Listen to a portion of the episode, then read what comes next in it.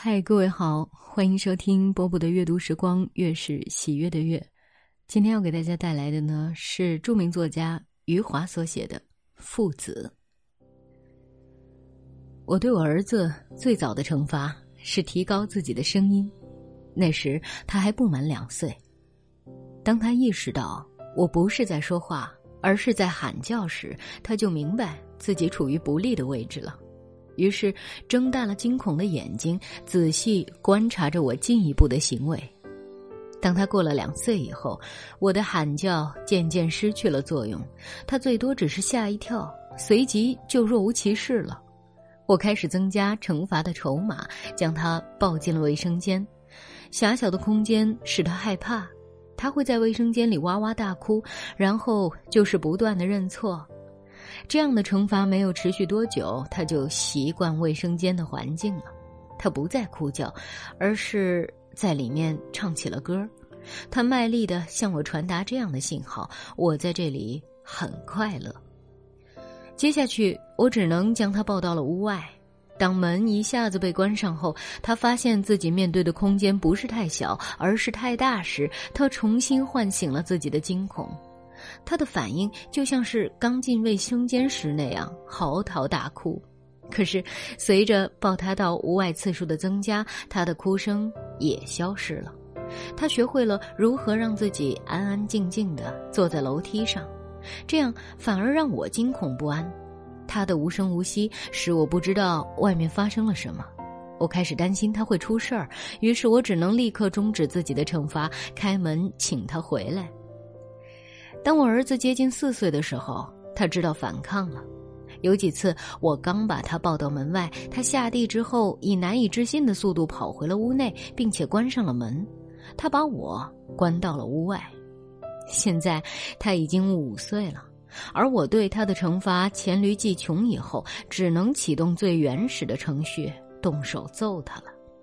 就在昨天，当他意识到我可能要惩罚他时，他像一个小无赖一样在房间里走来走去，高声说着：“爸爸，我等着你来揍我。”我注意到，我儿子现在对付我的手段很像我小时候对付自己的父亲。儿子总是不断的学会如何更有效的去对付父亲，让父亲越来越感到自己无可奈何，让父亲意识到自己的胜利其实是短暂的，而失败才是持久的。儿子瓦解父亲惩罚的过程，其实也在瓦解着父亲的权威。人生就像是战争，即便父子之间也同样如此。当儿子长大成人时，父子之战才有可能结束。不过，另一场战争开始了。当上了父亲的儿子将会去品尝作为父亲的不断失败，而且是漫长的失败。我不知道自己五岁以前是如何与父亲作战的，我的记忆省略了那时候的所有战役。我记得最早的成功例子是装病，那时候我已经上小学了。我意识到父亲和我之间的美妙关系，也就是说，父亲是我的亲人，即便我伤天害理，他也不会置我于死地。我最早的装病是从一个愚蠢的想法开始的，现在我已经忘记了究竟是什么原因促使我装病。我所能记得的是自己假装发烧了。而且这样去告诉父亲，父亲听完我对自己疾病的陈述后，第一个反应几乎是不假思索的反应，就是将他的手伸过来贴在了我的额头上。那时我才想起来自己犯了一个致命的错误，我竟然忘记了父亲是医生。我心想：完蛋了！我不仅逃脱不了前面的惩罚，还将面对新的惩罚。幸运的是，我竟然蒙混过关了。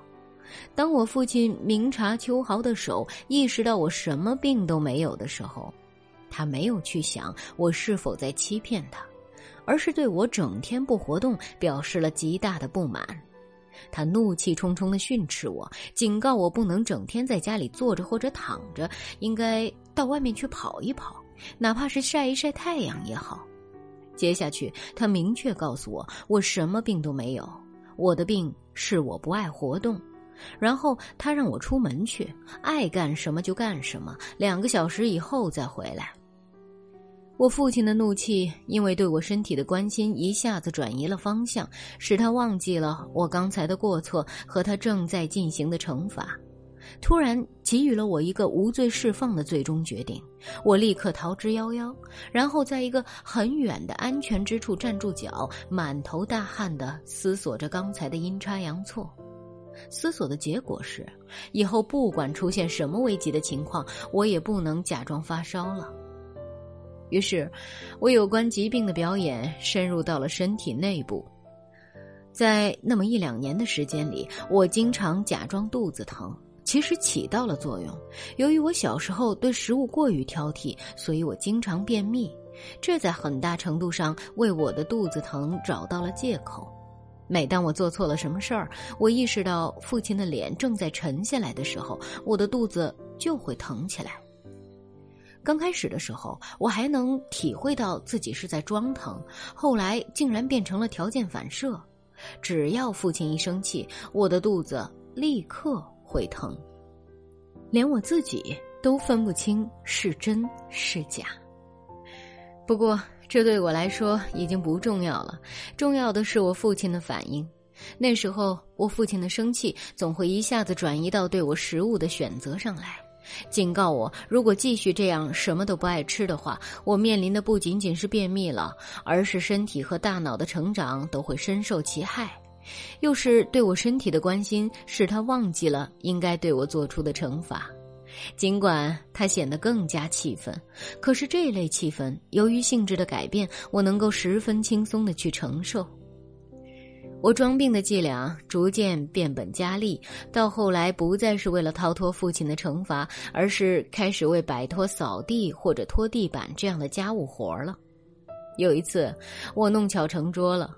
当我声称自己肚子疼的时候，我父亲的手摸到了我的右下腹，他问我是不是这个地方，我连连点头。然后父亲又问我是不是胸口先疼，我仍然点头。接下去，父亲完全是按照阑尾炎的病状询问我，而我一律点头。其实那时候我自己也弄不清是真疼还是假疼了，只是觉得父亲有力的手按到哪儿哪儿就疼。然后，在这一天的晚上，我躺到了医院的手术台上，两个护士将我的手脚绑在了手术台上。当时我心里充满了迷惘，父亲坚定的神态使我觉得自己可能是阑尾炎发作了。可是我又想到自己最开始只是假装疼痛而已，尽管后来父亲的手压上来的时候真的有点疼痛。我的脑子转来转去，不知道如何去应付接下来将要发生的事儿。我记得自己十分软弱的说了一声：“我现在不疼了。”我希望他们会放弃已经准备就绪的手术，可是他们谁都没有理睬我。那时候。我母亲是手术室的护士长，我记得她将一块布盖在了我的脸上，在我嘴的地方有一个口子，然后发苦的粉末倒进了我的嘴里。没多久，我就什么都不知道了。等到我醒来的时候，我已经睡在家里的床上了。我感到哥哥的头钻进了我的被窝，又立刻缩了出去，连声喊叫着：“他放屁了，臭死了！”然后我看到父母站在床前，他们因为我哥哥刚才的喊叫而笑了起来。就这样，我的阑尾被割掉了，而且当我还没有从麻醉里醒来时，我就已经放屁了。这意味着手术很成功，我很快就会康复。很多年以后，我曾经询问过父亲，他打开我的肚子后看到的阑尾是不是应该切掉？我父亲告诉我。应该切掉，因为我当时的阑尾有点红肿。我心想，有点红肿是什么意思？尽管父亲承认吃药也能够治好这有点红肿，可他坚持认为手术是最为正确的方案，因为对那个时代的外科医生来说，不仅是有点红肿的阑尾应该切掉，就是完全健康的阑尾也不应该保留。我的看法和父亲不一样。我认为这是自食其果。好了，这篇很有意思的小文章就为大家读完了。啊，想想啊，很多现在调皮的小男孩，未来也会成为父亲的，不知道他们会怎么看待自己儿子的那些小把戏呢？今天就是这样了，我是波波，在厦门跟各位说晚安喽。如果你是一棵参天大树，我就是一粒种子，你宽大的树荫把我守护。我每天眺望你的高度，等到有一天你慢慢长大，也许我的枝干早已干枯。无论你的繁华蔓延何处，不要忘记脚下那片泥土。爱你的付出，却忘了如何跟你相处。我们都不善表露，可心里全都清楚，这就是血脉相传的定数。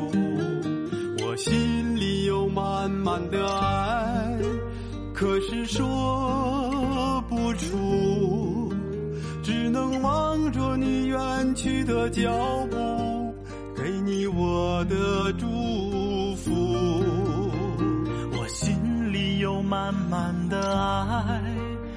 可是说不出，你是世间唯一的男人，让我牵肠挂肚。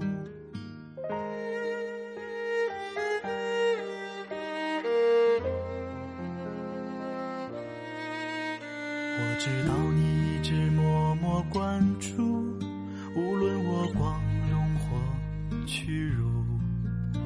无论成功失败，都别太在乎，一定要把自己好好照顾。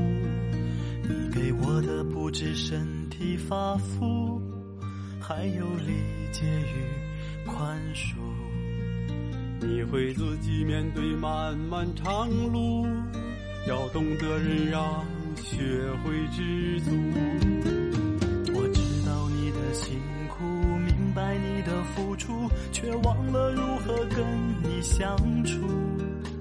我们都不善表露，可心里全都清楚，这就是血脉相传的定数。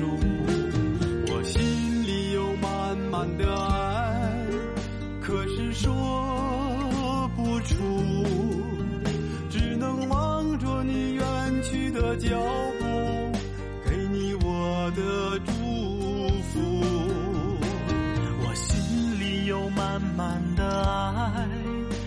是说不出，你是世间唯一的男人，让我牵肠挂肚。